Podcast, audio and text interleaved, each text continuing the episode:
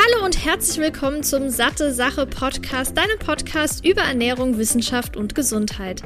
Mein Name ist Laura Merten, ich bin studierte Ernährungswissenschaftlerin und sorge mit Satte Sache dafür, dass Ernährungswissenschaft für alle verständlich wird und du noch smartere Entscheidungen in Sachen Ernährung triffst. In diesem Podcast spreche ich mal alleine, mal mit führenden Expertinnen und Experten über die wichtigsten Fragen rund um die Ernährung. Viel Spaß!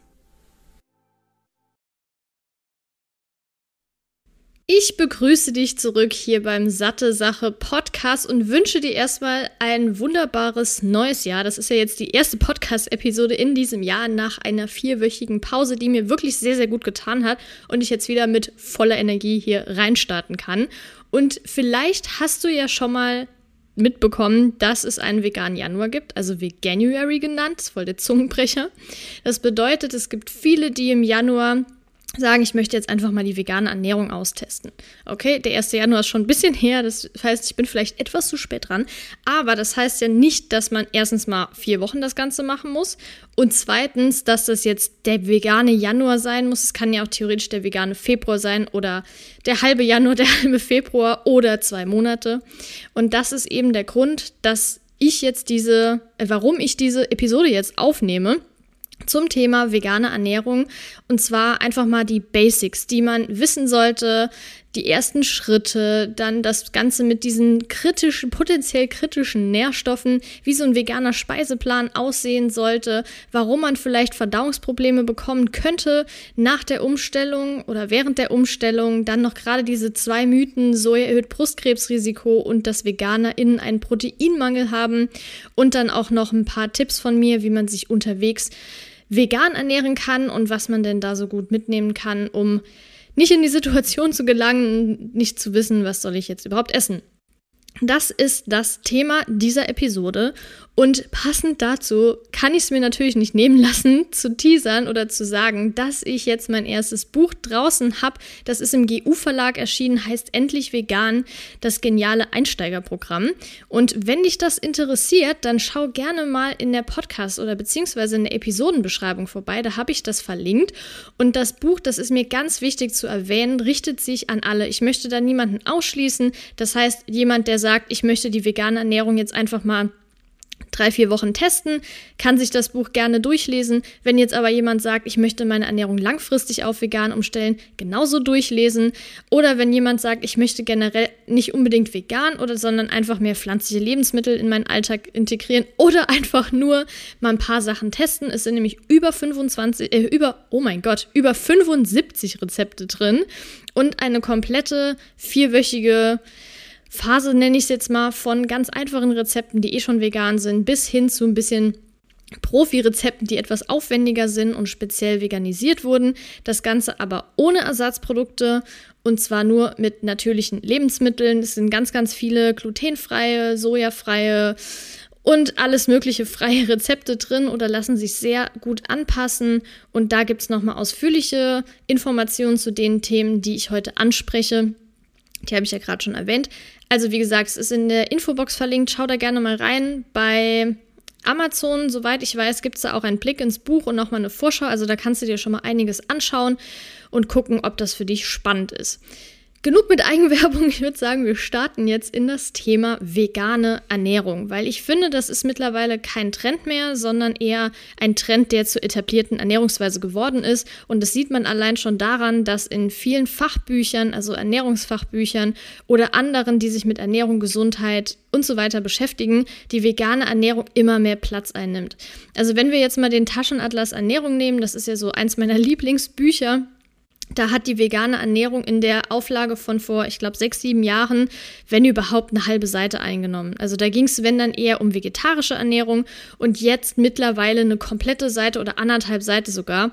Und das sieht man jetzt nicht nur in dem Buch, sondern in vielen anderen oder dass in Lehrveranstaltungen an der Uni auch die vegane Ernährung viel präsenter ist als noch bei mir zum Beispiel im Bachelor. Da war alles noch extrem kritisch. Mittlerweile sieht man das schon eher ein bisschen ja, lockerer, nicht mehr ganz so kritisch und sieht, ja, es gibt mehr Vorteile als Nachteile, wie wir vor, sage ich mal, sechs, sieben Jahren gedacht hätten.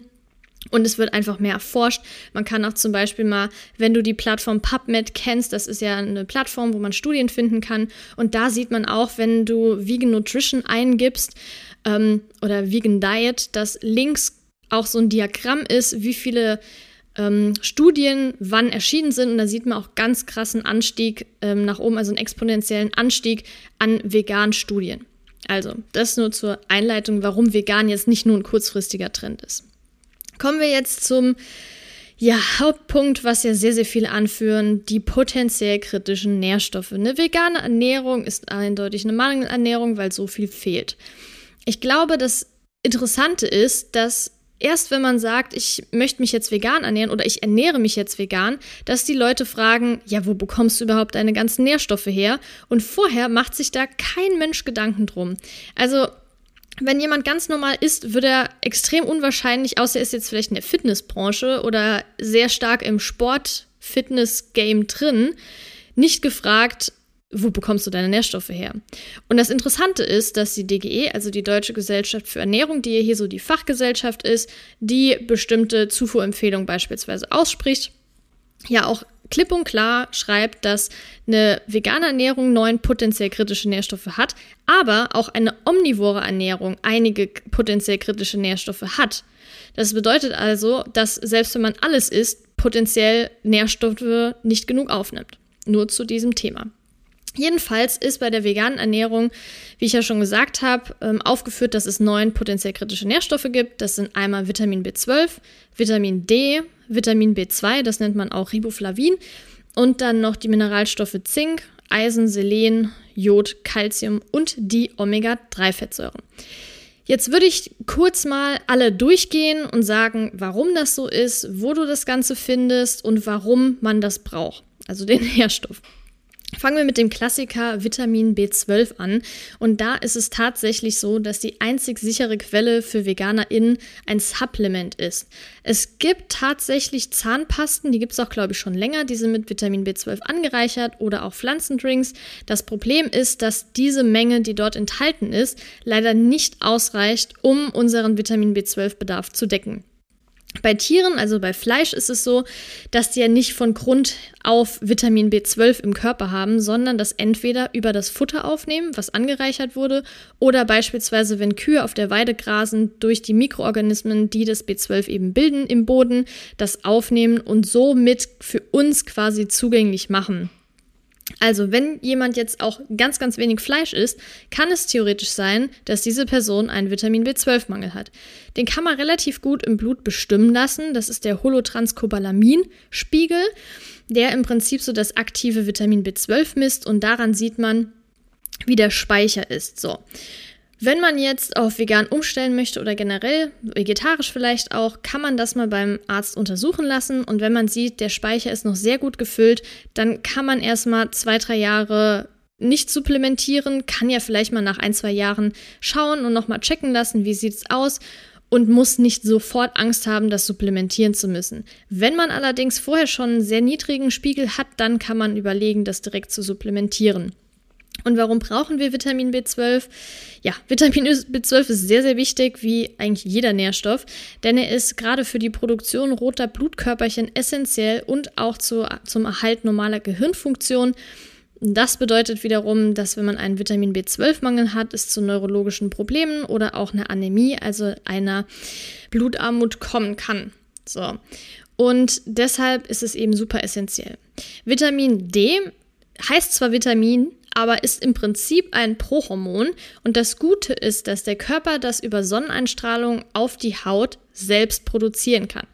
Er wandelt in verschiedenen Organen und verschiedenen Stoffwechselwegen das Ganze in das aktive Vitamin D um, was wir dann auch nutzen können und wichtig für Immunsystem, Knochen, Nervensystem und unser Heiß-Kreislauf-System ist. Das Problem ist, dass wir hier in Deutschland Breitengrade haben, sodass wir, äh, also bestimmte Breitengrade haben, die uns nicht ermöglichen, über die Wintermonate, also man sagt Oktober bis März, selbst Vitamin D produzieren zu können. Es gibt zwar tierische Vitamin D-Quellen wie beispielsweise Fisch oder Eier, aber da ist so extrem wenig drin, dass man nicht ausreichend aufnehmen kann, egal welche Ernährungsform. Das bedeutet also, dass wir Vitamin D supplementieren müssen. Aber hier auch ganz wichtig, vor den Wintermonaten einfach mal beim Arzt den Vitamin D-Spiegel, also 1,25 OHD2 nennt sich der, checken lassen. Das ist das aktive Vitamin D3 und der zeigt dann an, wie ist der Vitamin D-Spiegel, sollte ich jetzt schon anfangen zu supplementieren und wie viel, das kann man dann mit dem Arzt oder der Ärztin absprechen. Oder sollte ich einfach noch ein bisschen warten, weil mein Vitamin D-Spiegel generell hoch ist, beziehungsweise eben nur diese 800 äh, internationale Einheiten, die die DGE empfiehlt, einnehmen, sodass der Spiegel sehr so mehr oder weniger erhalten bleibt. Dann haben wir noch ein anderes Vitamin, Vitamin, und zwar das Vitamin B2. Wie gesagt, nennt man auch Riboflavin. Das findest du in getrockneten Pilzen, in Hefeflocken, Mandeln, Champignons oder Kürbiskernen. Und wenn man da einen sehr schweren Mangel hat, der sehr, sehr selten ist, äußert sich das durch Entzündung der Mundschleimhaut oder Zunge oder auch eingerissene Mundwickel und schuppige Ekzeme. Und Vitamin B2 brauchen wir, weil es als Antioxidant wirkt und wichtig für die Energiegewinnung und das, die Immunabwehr ist. Also auch sehr, sehr essentiell. Bei Vitamin B2 ist es so, dass wir das eigentlich relativ gut über die Ernährung aufnehmen können und wie gesagt ein schwerer, schwerer Mangel extrem selten ist und wenn überhaupt, dann kommt es eher dazu, dass man einen Mangel an verschiedenen B-Vitaminen hat und nicht nur Vitamin B2. Kommen wir jetzt zu den Mineralstoffen, zum einen Zink. Das ist in Kürbiskernen, in Sojabohnen, Haferflocken, Linsen, Roggen, Hirse und Erdnüssen enthalten, also in sehr, sehr vielen pflanzlichen Lebensmitteln. Und hier ist das Problem, wir haben einen Antinährstoff in Getreide und Hülsenfrüchte, und zwar die Phytinsäure. Und die hemmt die Aufnahme. Jetzt denkt man erstmal, oh mein Gott, Antinährstoff, super ungesund. So ist es allerdings nicht. Man kann diese Phytinsäure auch durch verschiedene ähm, Zubereitungsarten deutlich reduzieren oder gar sogar komplett ähm, eliminieren. Und zwar wäre das zum einen Kochen, aber auch Braten.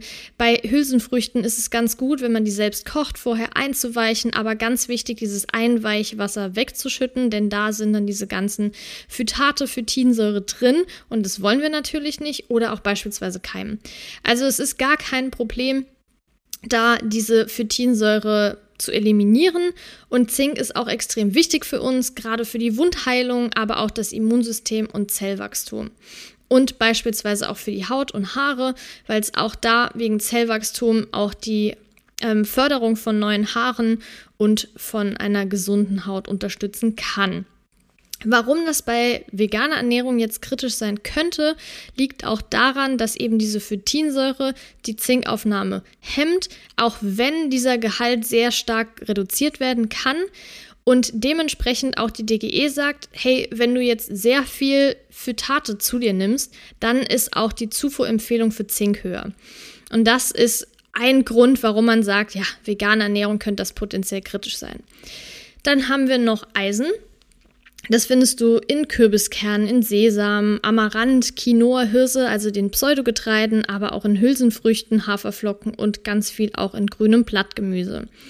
Warum ist das bei veganer Ernährung ein Problem? Das liegt daran, dass es von Eisen zwei sogenannte Wertigkeiten gibt. Und zwar haben wir einmal das zweiwertige Eisen und das dreiwertige Eisen.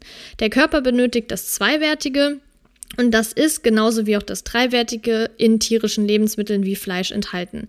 In Pflanzen ist allerdings nur das Dreiwertige enthalten, sodass der Körper das erstmal umwandeln muss. Und das kann er nicht zu 100 Prozent. Weshalb man sagt, ja, in der veganen Ernährung müssten wir ja deutlich mehr Eisen aufnehmen und das könnte potenziell kritisch werden. Das Gute ist, auch wenn das vielleicht nicht 1000 um, 100% umgewandelt werden kann, kann man die Aufnahme deutlich steigern und der Körper, dem Körper quasi helfen, das besser aufnehmen zu können. Und zwar wäre das zum einen, dass man Vitamin C-reiche Lebensmittel kombiniert. Das ist meistens sogar schon ja, so ein automatischer Prozess, wenn man sich relativ ausgewogen und vollwertig ernährt. Ähm, also beispielsweise zu Hülsenfrüchten oder Pseudogetreide, Getreide einfach mal eine Paprika kombinieren oder zum Frühstück Haferflocken mit Beerenfrüchten oder auch eine Orange oder mal ein Glas frischen Orangensaft. Also da gibt es extrem viele Möglichkeiten, das zu kombinieren oder beispielsweise auch Fermentation. Dann ist aber auch das Problem, dass es bestimmte Stoffe gibt, die die Aufnahme hemmen können. Und das wären die Polyphenole in Tee und Kaffee. Das bedeutet also, gerade Tee, Grün- und Schwarztee, wenn du jetzt morgens deinen geliebten Kaffee nicht missen möchtest, dann solltest du trotzdem so ein, zwei Stunden ja, Pause machen zwischen dem Kaffee und eisenreichen Lebensmitteln. Genauso auch mit Grün- und Schwarztee, also plus, minus ein bis zwei Stunden vorher oder nachher. Das ist ideal, so kann dein Körper das besser aufnehmen. Und warum brauchen wir jetzt Eisen? Eisen ist super wichtig für den Sauerstofftransport in den Zellen, aber auch für unsere Immunabwehr, für die Herstellung von Hormonen und auch Neurotransmittern, die ja auch sehr wichtig für die Signalübertragung sind im Körper. Dann haben wir noch das Thema Selen. Da hatte ich sogar die Frage bekommen, ähm, ob man das wirklich nur über Fleisch aufnehmen kann. Nein, kann man nicht nur über Fleisch nehmen, aufnehmen, sondern auch über Pflanzen oder pflanzliche Lebensmittel wie Paranüsse, Steinpilz oder Linsen. Hier haben wir aber das Problem, dass der Gehalt von Selen in den Böden sehr stark variiert und dementsprechend auch sehr stark in den Pflanzen variiert. Das Problem ist, wenn man jetzt ähm, ja eine Schilddrüsendysfunktion hat, also eine Schilddrüse, die nicht so gut funktioniert, also entweder zu viele oder zu wenige Hormone produziert, ist es generell essentiell, ausreichend Selen aufzunehmen. Aber wenn man viel zu viel Selen aufnimmt, kann das auch negative Effekte haben. Und man kann beispielsweise sagen, in einer Paranuss ist schon viel mehr Selen enthalten, als wir eigentlich brauchen. Man kann aber auch sagen, du müsstest drei bis vier Paranüsse essen. Wenn die hier beispielsweise in Deutschland angebaut werden, weshalb Selen auch ein potenziell kritischer Nährstoff in der gesamten Bevölkerung ist, weil die Böden hier eben sehr selenarm sind. Und das ist der Grund, warum zum Beispiel Paranüsse aus den USA importiert werden, weil dort die, die, Böden eher selenreich sind. Also das heißt natürlich nicht, dass 100% gesichert wird, ähm, dass der Selengehalt da so ist, dass wir durch ein, zwei Paranüsse das decken können. Aber es ist auf jeden Fall selenreicher. Das kannst du aber auch in einem Blutbild checken lassen. Dann haben wir noch Jod. Das bekommst du. Ach so, Selen. Ich bin, ich bin wirklich froh, dass ich mir hier so ein paar Stichpunkte immer aufschreibe, dass ich nichts vergesse. Warum ist Selen überhaupt wichtig? Und zwar ist es wichtig für die Fortpflanzung, wie ich ja gerade eben gesagt habe, auch die Schilddrüsenfunktion und genauso auch für das Immunsystem.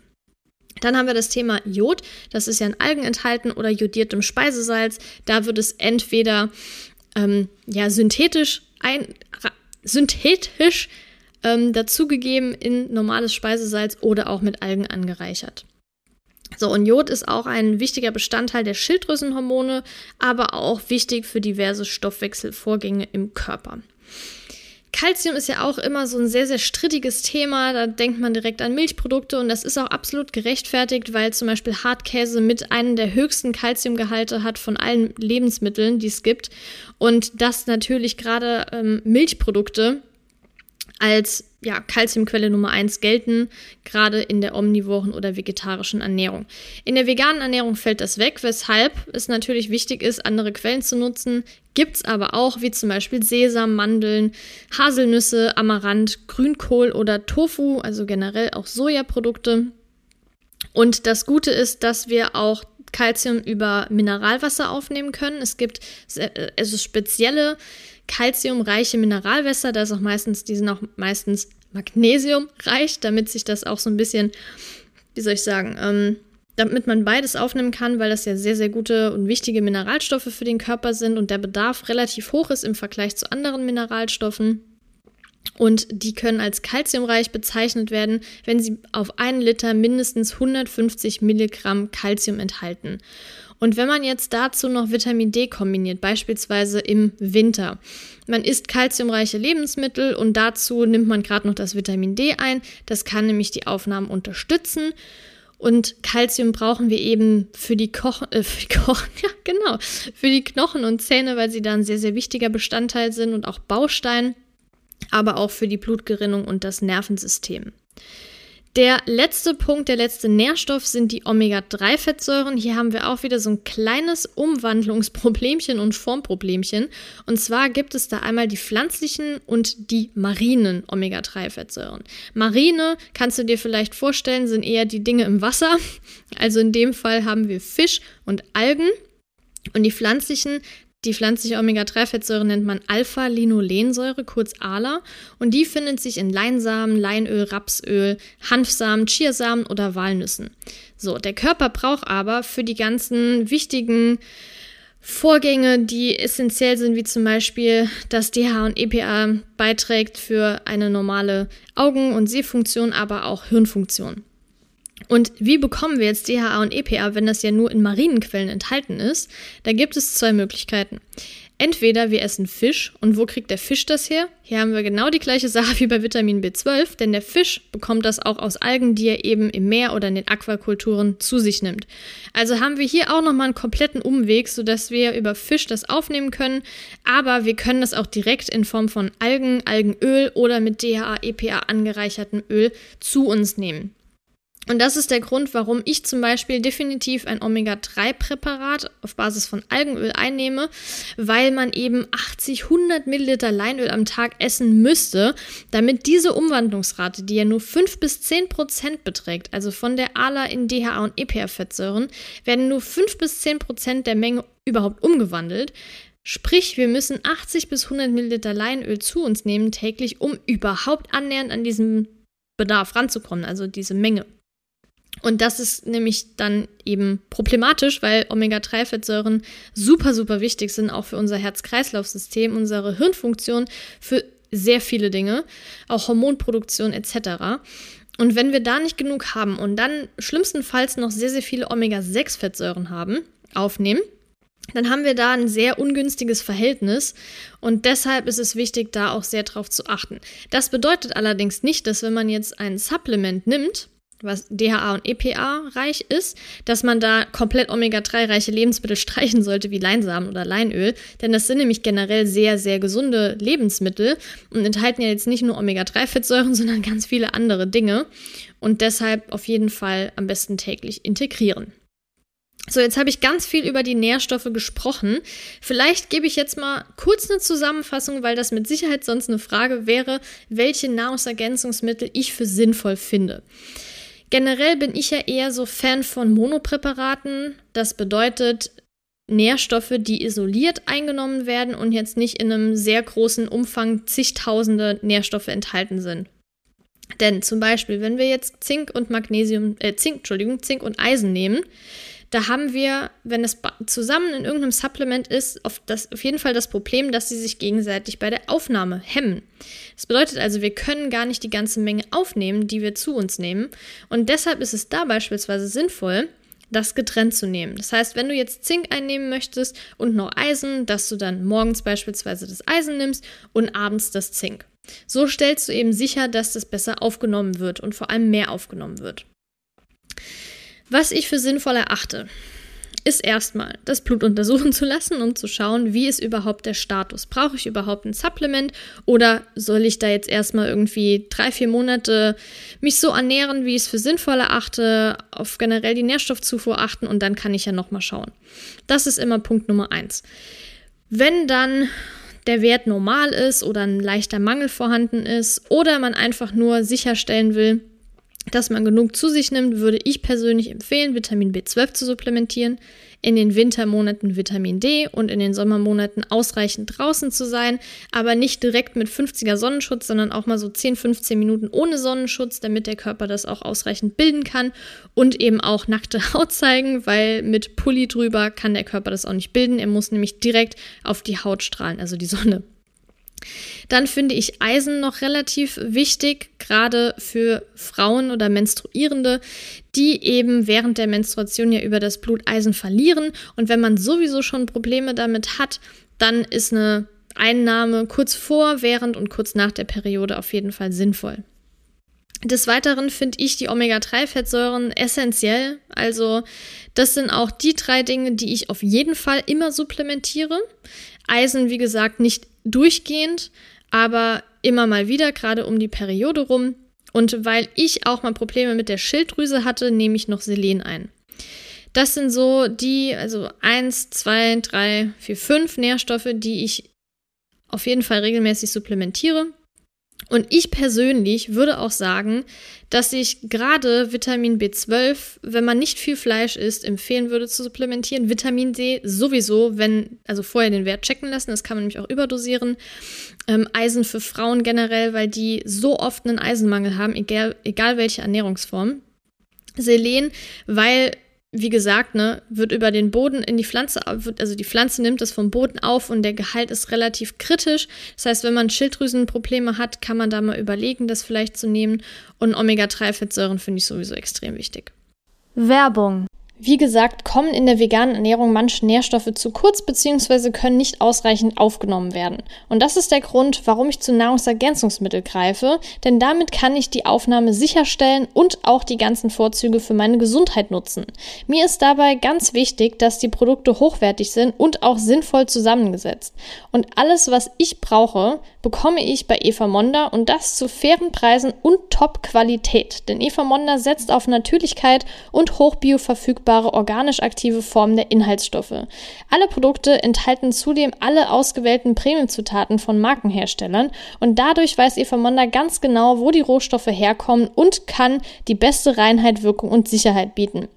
Und damit dein Körper die hochwertigen Inhaltsstoffe optimal aufnehmen kann, nutzt Eva Monda vegane und magensaftresistente DR-Kapseln.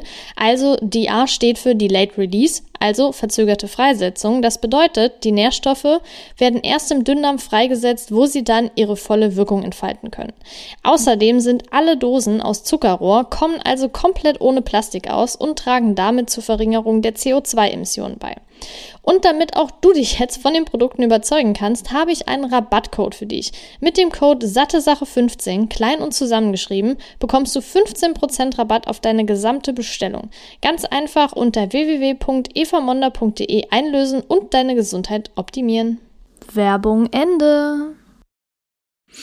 So, oh Gottes Willen, ey, jetzt habe ich über 20 Minuten hier von den Nährstoffen gesprochen, aber ich finde, es ist einfach super, super wichtig, weil das immer wieder ein Thema ist, wie bekomme ich meine Nährstoffe und das ja auch verunsichern kann. Ne? Gerade am Anfang, wenn man noch nicht so genau weiß, wie funktioniert das Ganze und wenn dann jemand direkt fragt, wo bekommst du deine Nährstoffe her? Äh, äh, ja, äh, irgendwie kriege ich die schon. Deshalb finde ich das wichtig, das auch mal zu wissen. Und jetzt kommen wir aber auf jeden Fall mal zur Anwendung. Wie sollte ein veganer Speiseplan aussehen? Also es gibt fünf Hauptgruppen, fünf Lebensmittelgruppen, die in jedem Speiseplan vorhanden sein sollten. Und zwar sind das erstens Getreide, zweitens Hülsenfrüchte, drittens Gemüse, viertens Obst und fünftens dann noch Nüsse, Samen und Öle als eine Gruppe zusammengefasst. Wenn du dir jetzt überlegst, hm, wie könnte ich das denn jetzt irgendwie kombinieren? Man sagt, der gesunde Teller, das ist äh, auch von Harvard zum Beispiel, von der Uni, der, das nennt man Healthy Plate, also der gesunde Teller hier auf Deutsch übersetzt. Und da wird eben eindeutig gesagt, es sollen ein halb der Portion Gemüse und Obst sein, ein Viertel Vollkornprodukte, ein Viertel gesunde Proteine dann sollte man gesunde Pflanzenöle in Maßen genießen und genauso in Maßen auch Kaffee und Tee, aber viel Wasser trinken. Und um das Ganze jetzt anzuwenden, habe ich mir hier jetzt mal ein Frühstück überlegt, wie man das Ganze decken kann. Und zwar nimmt man da eine Portion Obst, beispielsweise eine Banane, eine Portion Vollkorngetreide, das können Haferflocken in dem Fall sein, eine Portion Milchalternative als Proteinquelle, da haben wir den Mandeltrink, eine Portion Nüsse, beispielsweise Walnüsse und eine Portion pflanzliche Öle hätten wir Leinöl. Also quasi so ein kleines Porridge. Man kann aber auch statt Mandeldrink beispielsweise einen Sojajoghurt nehmen. Das wäre auch noch eine gute Proteinquelle. Und da einfach durchmischen. Es muss ja auch keine Banane sein, es kann ja auch ein Apfel sein. Genauso gut wird das dann auf die herzhaften Sachen auch zutreffen, wenn du beispielsweise Vollkornreis nimmst mit Kichererbsen, dann noch eine Gemüsesorte dabei, Paprika, Zucchini beispielsweise und dann noch ähm, ja als Fettquelle beispielsweise auch Öle nimmst, also zum Beispiel ein hochwertiges Olivenöl oder generell Oliven und Avocado dazu machen. Also da ist die Auswahl wirklich extrem groß und ich finde auch, dass es gar nicht so schwer ist, wenn man erstmal so ein bisschen den Dreh raus hat. Und deshalb kann ich auch auf jeden Fall sehr empfehlen, da komme ich aber gleich nochmal drauf, was die ersten Schritte sind, sich da auch, wenn man irgendwas lecker findet, aufzuschreiben und wenn man dann gerade nicht so die Zeit hat, ständig zu überlegen, dann einfach das, was einem schon mal geschmeckt hat, wieder machen. Also das ist so mein Tipp, Nicht nur wegen der veganen Ernährung, sondern generell, wenn man eher weniger Zeit hat, damit man nicht in der Küche steht und sich erstmal überlegen muss, was will ich jetzt überhaupt essen. Was ein Problem ist, hatte ich ja gerade zu Beginn schon angesprochen, ist, dass es Verdauungsprobleme verursachen kann, wenn man erstmal auf die vegane Ernährung umstellt. Das liegt daran, dass die Durchschnittsernährung hier in Deutschland sehr ballaststoffarm ist. Es werden 30 Gramm Ballaststoffe pro Tag empfohlen und da kommen nur die wenigsten drauf. Wenn man jetzt aber beispielsweise, wenn man viele tierische Produkte isst, die enthalten keine Ballaststoffe. Also wir bekommen Ballaststoffe nur aus Pflanzen.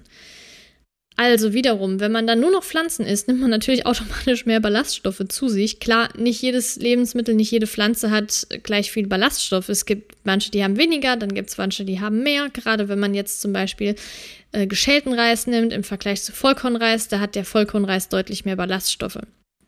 Aber das ist eben super wichtig für uns, weil Ballaststoffe sind auch Futter für Darmbakterien. Und das bedeutet wiederum, dass Ballaststoffe uns helfen, eine Darm, ein gesundes Darmmikrobiom zu haben und dementsprechend auch eine gute Verdauung. Wenn wir jetzt aber ganz plötzlich deutlich mehr Ballaststoffe aufnehmen, muss die Verdauung sich da erstmal anpassen. Dann kommt es zu Blähungen, die aber eine ganz normale Reaktion sind und erstmal auch unbedenklich sind. Wenn das Ganze jetzt aber sehr lange anhält, also über einen Monat, dann kannst du mal ein Ernährungstagebuch führen, um diese Auslöser zu identifizieren, weil vielleicht verträgst du irgendwas nicht so gut, beispielsweise Hülsenfrüchte.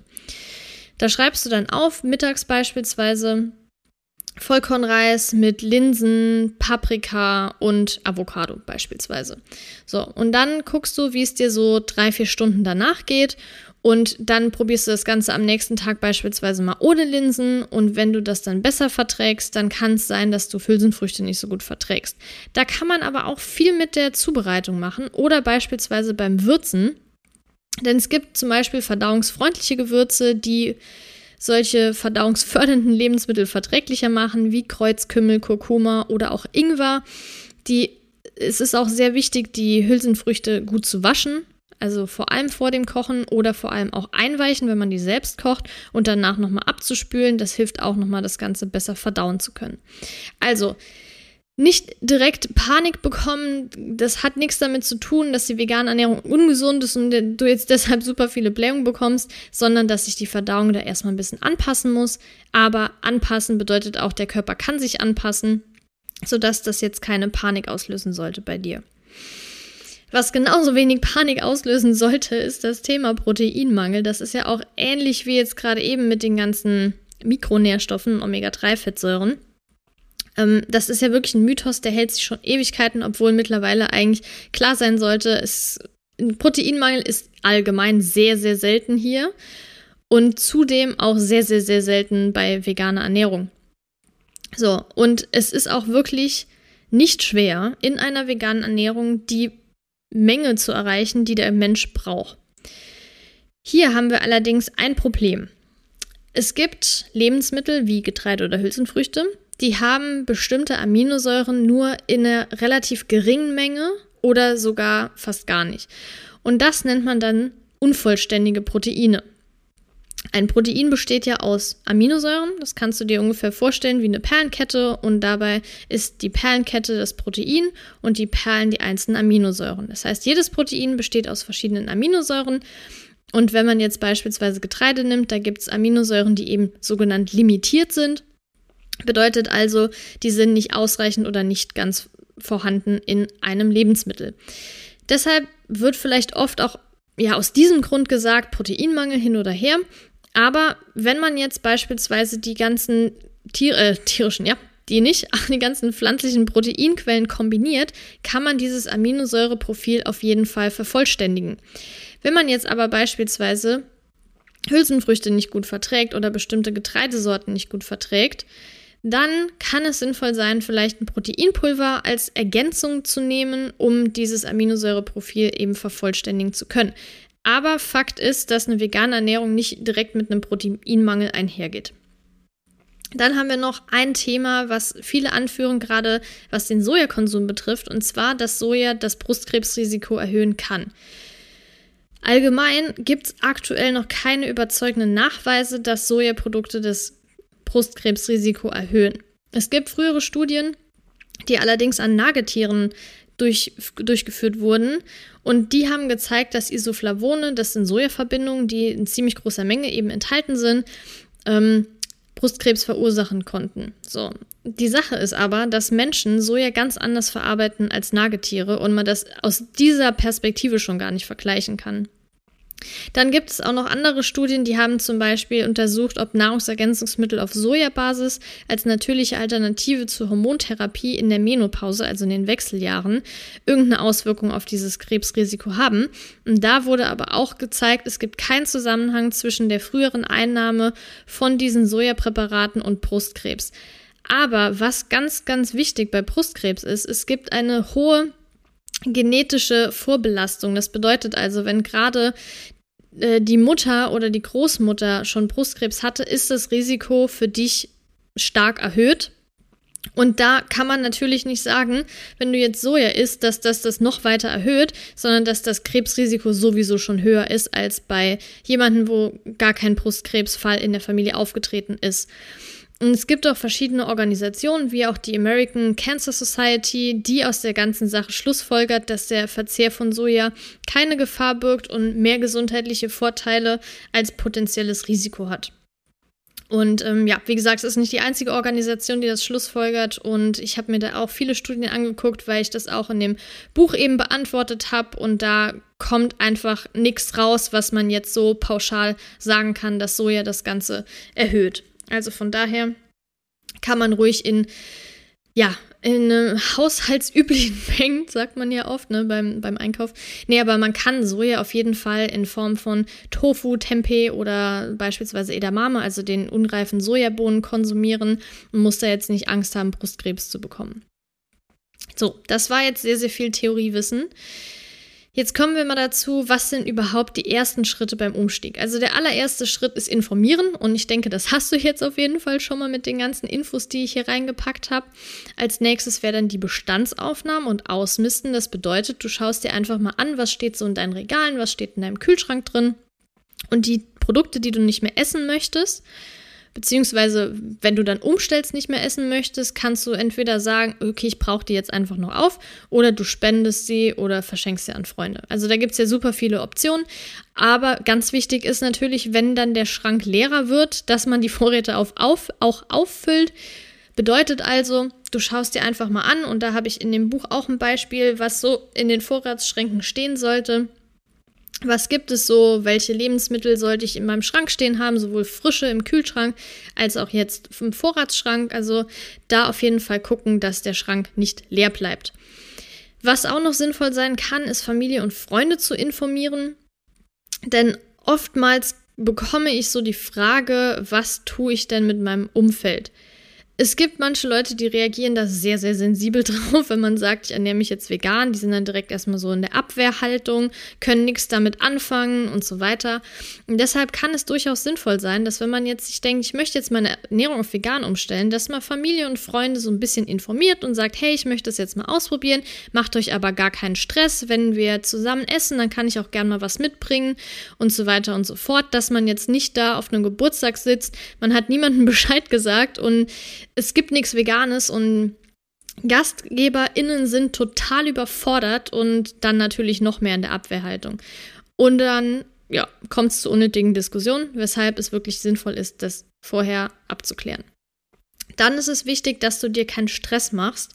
Denn wenn du jetzt sagst, boah, es ist echt schon schwierig mit der veganen Ernährung, ich weiß nicht, wo ich anfangen soll, ich weiß nicht, ob ich das durchhalten kann, du musst nicht von heute auf morgen komplett vegan umstellen. Wenn du jetzt sagst, ich kann mir vorstellen, jetzt mal eine Mahlzeit am Tag vegan zu machen, ist das schon ein mega krasser Schritt. Oder wenn du sagst, ich ernähre mich an zwei Tagen die Woche vegan, dann ist das auch mega. Wichtig ist, dass du das in deinem Tempo machst und die Mahlzeiten nach und nach umstellst. Kann natürlich sein, dass du jetzt einen ganz radikalen Schritt gehen möchtest und sagst, ich stelle jetzt von heute auf morgen um. Vollkommen legitim, wenn dir das keinen Stress verursacht. Und da ist es wirklich wichtig, drauf zu gucken, was auch in deinen Alltag passt und was vielleicht nicht passt. So, und wenn du jetzt sagst, ich möchte es jetzt einfach mal testen, dann kannst du dir ein paar Rezepte raussuchen. Im Internet gibt es ja unzählige Blogs, die unfassbar viele Rezepte kostenlos zur Verfügung stellen. Wenn du da erstmal ein bisschen stöbern willst, da kannst du ja dann beispielsweise im Browser auch Lesezeichen machen, ganzen Rezepte speichern oder rausschreiben oder eben auch Bücher. Meins beispielsweise, da habe ich ja auch sehr viele Rezepte drin oder andere, die sind ja auch ultra genial. Und da dann vielleicht auch so ein Post-it reinmachen, um die Sachen zu speichern und das ausprobieren. Und die Rezepte, die dir am besten gefallen, kann man ja so eine kleine Rezeptsammlung erstellen, also dein eigenes kleines Rezeptbuch quasi und da dann immer mal wieder reinschauen. Und das Krasse ist, dass vielleicht sogar viele deiner Lieblingsgerichte vegan sind oder super easy zu veganisieren sind. Also da beispielsweise auch jetzt gerade so der Klassiker Nudeln mit Tomatensauce, das essen ja echt viele Menschen. Und das ist ja im Grund auf aus, das sind jetzt Eiernudeln vegan. Also man muss nicht direkt denken, dass alles unvegan ist oder super kompliziert. Ja, das sind so die ersten Schritte meiner Meinung nach. Und dann ist jetzt natürlich auch die große Frage, gut, wenn ich zu Hause bin, ist das gar kein Ding. Wenn ich jetzt bei Freunden bin oder so, ich kann ja was mitbringen, aber was mache ich jetzt unterwegs? Das ist die große, große Frage es gibt ja verschiedene Möglichkeiten unterwegs zu sein. Also sei es jetzt irgendwie mit der Bahn, im Flugzeug oder zu Fuß, in einem ganz fremden Land. Ich finde, es ist immer sinnvoll, so ein bisschen vorher zu recherchieren. Es gibt ja auch sehr viele Portale, die anbieten, sich anzuschauen, wo sind vegane Restaurants in der Umgebung oder Restaurants, die eben vegan freundlich sind. Oder wenn man jetzt sagt, ich reise jetzt in Stadt XY, dann kann man ja auch, wenn man ein Restaurant spannend findet und da jetzt keine Speisekarte hat, auch anrufen und mal fragen. Oder wenn man beispielsweise auf einen Geburtstag eingeladen ist und dann in ein Restaurant geht, vorher im Restaurant anzurufen und Bescheid zu sagen, hey, ich ernähre mich vegan, ist es möglich, da irgendwas für mich zu machen oder habt ihr sogar schon was Veganes? Meistens sind die Köche oder Köchinnen da sehr ähm, ja aufgeschlossen und freuen sich auch mal was Neues zu testen. Und wenn man vorher angerufen hat, gibt es auch keine unnötige Diskussion, weil es gibt zwei Optionen. Die erste Option ist, man sagt nicht Bescheid, kommt in das Restaurant, sitzt da mit versammelter Mannschaft, sagt, ey, habt ihr was Veganes? Und die Antwort ist nee. Dann kommt von gerade den Kritiker oder Kritikerinnen, ja, siehste, ist ja klar, dass es nirgends was Veganes gibt, ne? So, das ist die blöde Option. Aber wenn du vorher anrufst, dorthin gehst und dann zum Beispiel sagst, ja, ich hätte gern das Vegane, dann sagen, ja, gar kein Problem, haben wir schon vorbereitet, dann merken die anderen, ach krass, das ist ja gar nicht so kompliziert. Also das ist immer sinnvoll, sich vorher da abzusprechen und zu informieren, ob es da auch wirklich was gibt. Wenn man jetzt aber auf Reisen ist, dann gibt es verschiedene Snacks, die man sehr gut mitnehmen kann. Das sind zum einen sowas wie Trockenfrüchte, ähm, Nüsse oder ein Mix halt, so Studentenfutter. Dann kann man sich auch selbst Energy Balls machen oder vegane Riegel. Cracker kann man sich auch super easy selbst machen, aber auch sowas wie Reiswaffeln und klar, frisches Obst. Und was ich auch sehr gerne esse, geröstete Kichererbsen. Die muss man einfach nur, ähm, also normale gekochte Kichererbsen nehmen, die ein bisschen Öl und Gewürzen, dann in den Ofen fertig. Also das sind auf jeden Fall gute Snacks, die man so mitnehmen kann. Und gerade wenn man auf Reisen ist, beispielsweise in der Bahn, da passiert es ja nicht gerade selten, dass das Bordbistro ausfällt. Und dann gibt es meistens nur diese fertigen Brötchen, wo ja Käse oder Wurst drauf ist. Und das ist dann ja auch nicht so ideal, deshalb ist nie verkehrt, wenn man gut vorbereitet ist. Genauso auch im Flugzeug. Mir ist es beispielsweise auf dem Weg nach äh, in die USA passiert, dass ich das vorab angegeben habe die das aber verpeilt haben und dann kein veganes Menü fertig war. Aber die haben sich dann mega bemüht, auch da irgendwas zusammenzustellen aus den anderen Gerichten. Also ich, ich habe schon Essen bekommen, aber ich war froh, auch selbst was dabei gehabt zu haben. Und da man das ja nie wissen kann, macht es immer Sinn, was in der Tasche drin zu haben. Und dann ist man auch auf der sicheren Seite. Ja, also, das waren so die wichtigsten Dinge meiner Meinung nach, wenn man jetzt denkt, ich möchte mal vegan ausprobieren, die man beachten sollte, was so die ersten Schritte sind, wie man damit anfängt. Und wenn du jetzt noch eine bestimmte Frage hast, kannst du die gerne per Mail entweder stellen, laura.sattesache.de. Alle Kontaktmöglichkeiten sind auch nochmal unten in der Episodenbeschreibung drin. Und wenn das Buch für dich spannend ist, wie gesagt, ist auch nochmal unten verlinkt. Und wenn der Podcast für dich spannend ist, dann freue ich mich natürlich auch über ein kostenloses Abo. Geht mit einem Klick, du bekommst immer eine Benachrichtigung, wenn eine neue Episode hochgeladen wurde. Und natürlich auch, wenn dir die Episode gefällt, über ein Like. Das geht ja bei YouTube ganz easy. Ich wünsche dir auf jeden Fall, weil das jetzt die erste Episode dieses Jahr ist, einen sehr, sehr guten Start ins neue Jahr. Ich hoffe, dass es erfolgreich und gesund wird bei dir und dass du in der nächsten Episode auch wieder einschaltest. Und bis dahin alles Liebe, deine Laura.